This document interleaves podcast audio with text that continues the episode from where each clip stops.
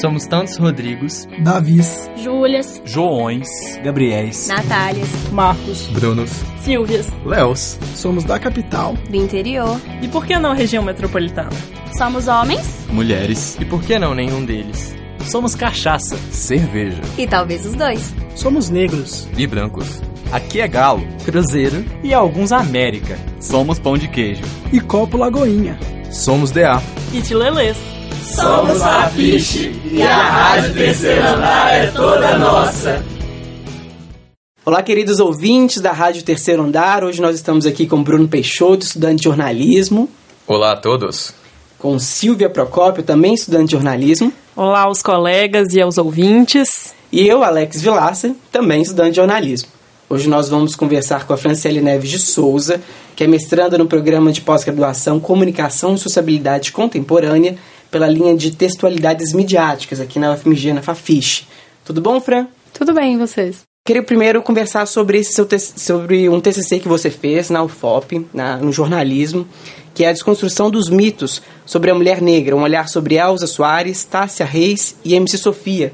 Queria que você contasse um pouco pra gente sobre esse seu trabalho de conclusão de curso. Bom, o trabalho nasceu numa disciplina que chama Jornalismo Cultural, uma eletiva lá do curso de jornalismo, que a gente tinha que fazer, é, ao longo do, da disciplina, a gente fazia várias críticas, né, de diversos é, conteúdos. Fazia de cinema, é, de música, e nessa de música, quando foi a vez de fazer essa de música, eu estava procurando um tema e vi que tinha uma potencialidade ali na, nas canções é, de Elza Soares, Tássia Reis e Miss Sofia. Então foi um, um caminho inicial. Comecei nessa disciplina e aí, no, no, semestre seguinte, eu fui fazer a disciplina de métodos de pesquisa, que é onde a gente começa a elaborar o projeto TCC. E aí eu dei seguimento, então, a, a essa crítica musical que eu já tinha feito.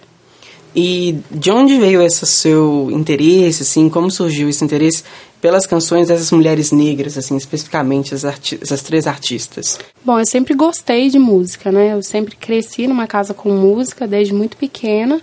Então, a música era um caminho muito natural, já sabia que eu ia fazer alguma coisa, um trabalho relacionado à música.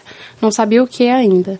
E na época eu estava muito atenta a essas artistas que estavam surgindo, novas, especialmente Tássia Reis, Drica Barbosa, é, Carol Conká. Então, eu estava muito atenta a essa, essas cantoras que estavam surgindo. E aí a Elza Soares, pela tradição já na música popular brasileira, e a MC Sofia, que é uma era na época, né, na canção que eu analisei, uma criança ainda, ela tinha 11 anos, é, me interessou esse percurso, assim, geracional, esse atravessamento geracional que tem né, né, no trabalho, né, que depois a gente foi analisar e ver o que que tinha de, o que que é, se mantinha da época de Elza Soares, o que que não se mantinha, qual era a importância da época de Elza Soares, qual é a importância desses artistas agora. Nessa sua pesquisa, você fala sobre o espírito de três canções desses artistas, né?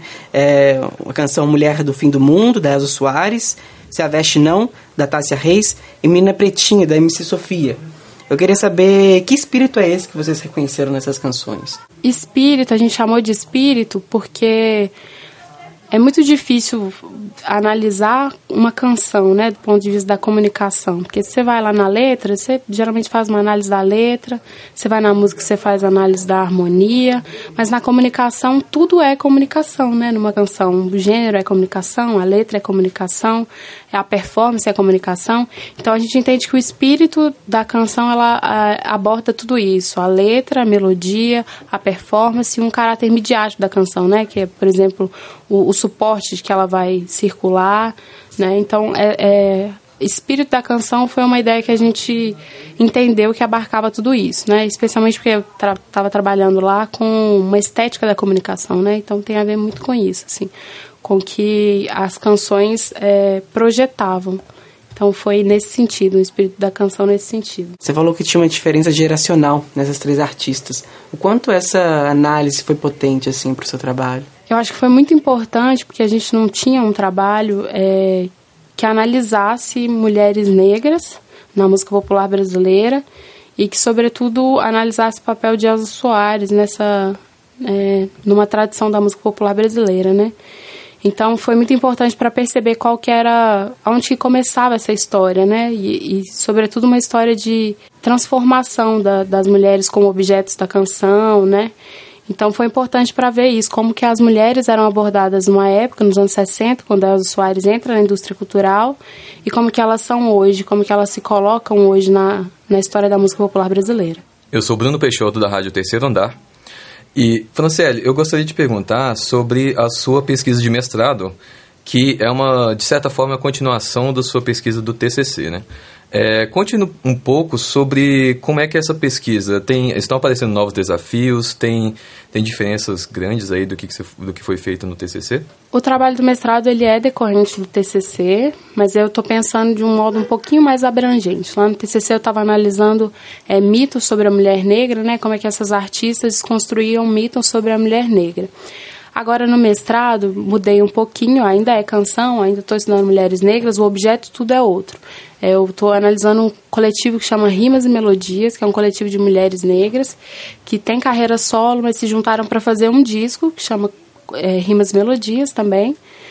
E, e, nesse disco elas abordam muito questões de gênero, de raça, de classe.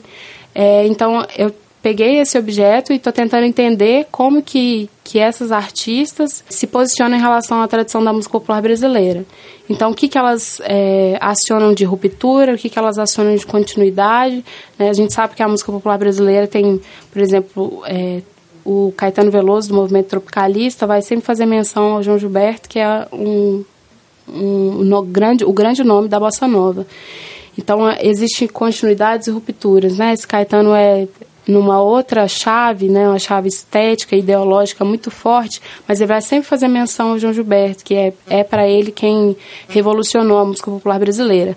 Então, a, a, a ideia do, do projeto de mestrado é tentar entender como que é esse grupo de mulheres negras, é, em que medida se relaciona com essa tradição da música popular brasileira.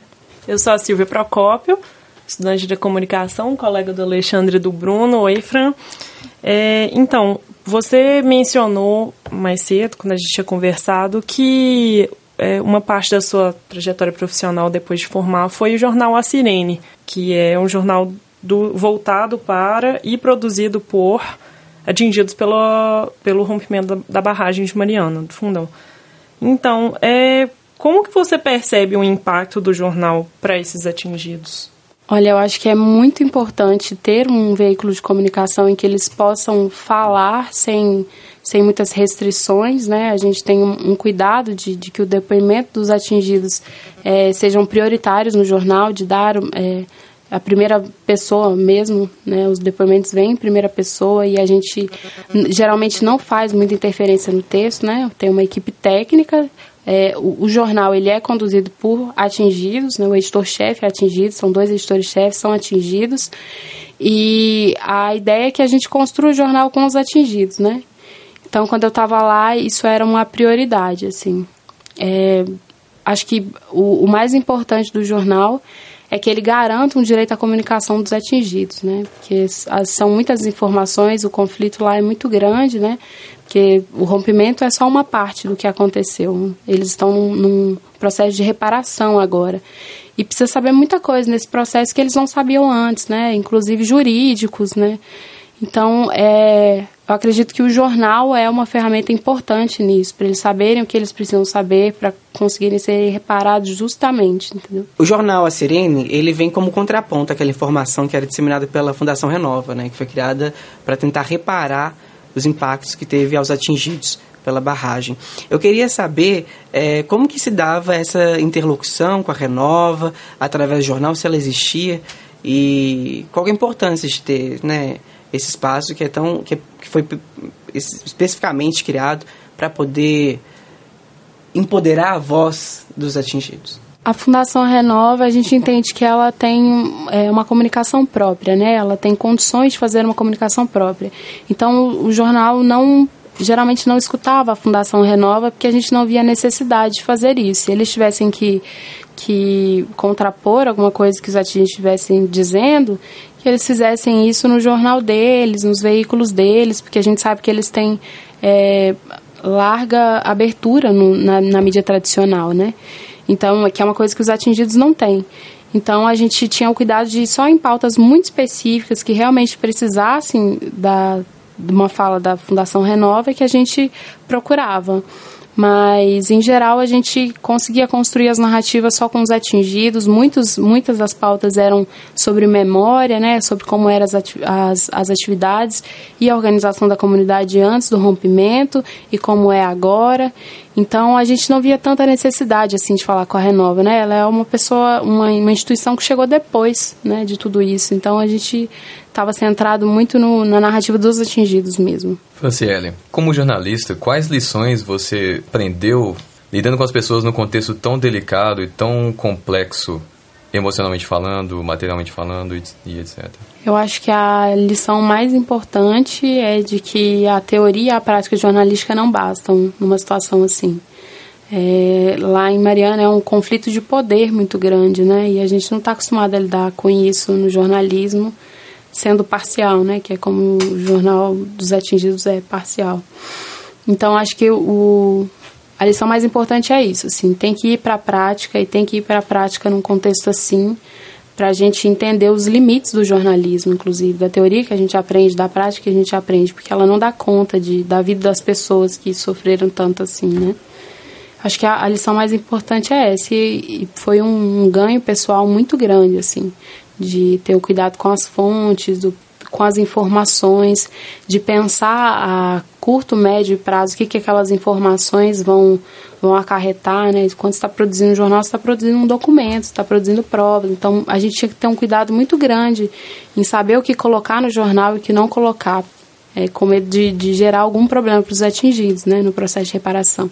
Então, acho que foi isso, assim, um, um cuidado é, com as fontes e um cuidado com o material que elas nos forneciam. Pegando um gancho aqui nele na pergunta sobre suas experiências pessoais, mas voltando lá nos seus projetos de pesquisa do é, TCC e da, e, da, e da dissertação do mestrado, é como que esses, como que você viu, é, a gente sempre tem um, sempre tem um pouco da gente nos nossos projetos, né? E como que é, pesquisar isso é, para você como mulher negra, o que que você, você o que que você aprendeu mais sobre si mesma e o que que você considera a importância de pesquisar essas, esses temas? É, acho que foi um processo muito difícil e muito libertador também. Assim, era uma questão que meu orientador era um grande amigo, então ele sabia de muita coisa da minha vida. Então o processo foi muito assim, TCC foi um foi um alívio, eu diria, porque as questões que estavam lá são questões minhas também, e nem sempre a gente quer lidar o tempo todo com as nossas questões, né? Então esse era um desafio muito grande para escrever a monografia. Mas também foi um momento importante de, de dizer aquilo que eu precisava dizer e de pesquisar aquilo que eu precisava pesquisar naquele momento, né? Acho que hoje eu estou em outra fase, não perdi o interesse, claro, meu, minha dissertação também segue a mesma linha, mas tentando ver de outras formas, conseguir ver uhum. o objeto de outras maneiras, né? É um desafio, estou tentando ainda. Uhum. É sempre ampliando o conhecimento. Hoje conversamos aqui na Rádio Terceiro Andar com Franciele Neves de Souza, mestranda no programa de pós-graduação Comunicação Sociabilidade Contemporânea pela linha de textualidade midiática aqui na Fafiche, UFMG. Na conversa também estavam Silvia Procópio, Alex Vilaça e eu, Bruno Peixoto. Muito obrigado, Fran, pela sua participação nesse programa. Eu que agradeço. Você ouviu uma produção da quinta temporada da Rádio Terceiro Andar. Para ouvir esse e outros programas, acesse o site Rádio Terceiro Andar, ufmg.wordpress.com. Acompanhe a Rádio Terceiro Andar no Facebook e no Instagram. Projeto de ensino, pesquisa e extensão vinculado à disciplina de rádio jornalismo e mídias digitais. Departamento de Comunicação Social da UFMG. Trabalhos técnicos de Warlen Valadares e Frederico Pessoa. Coordenação geral, professora Sônia Pessoa.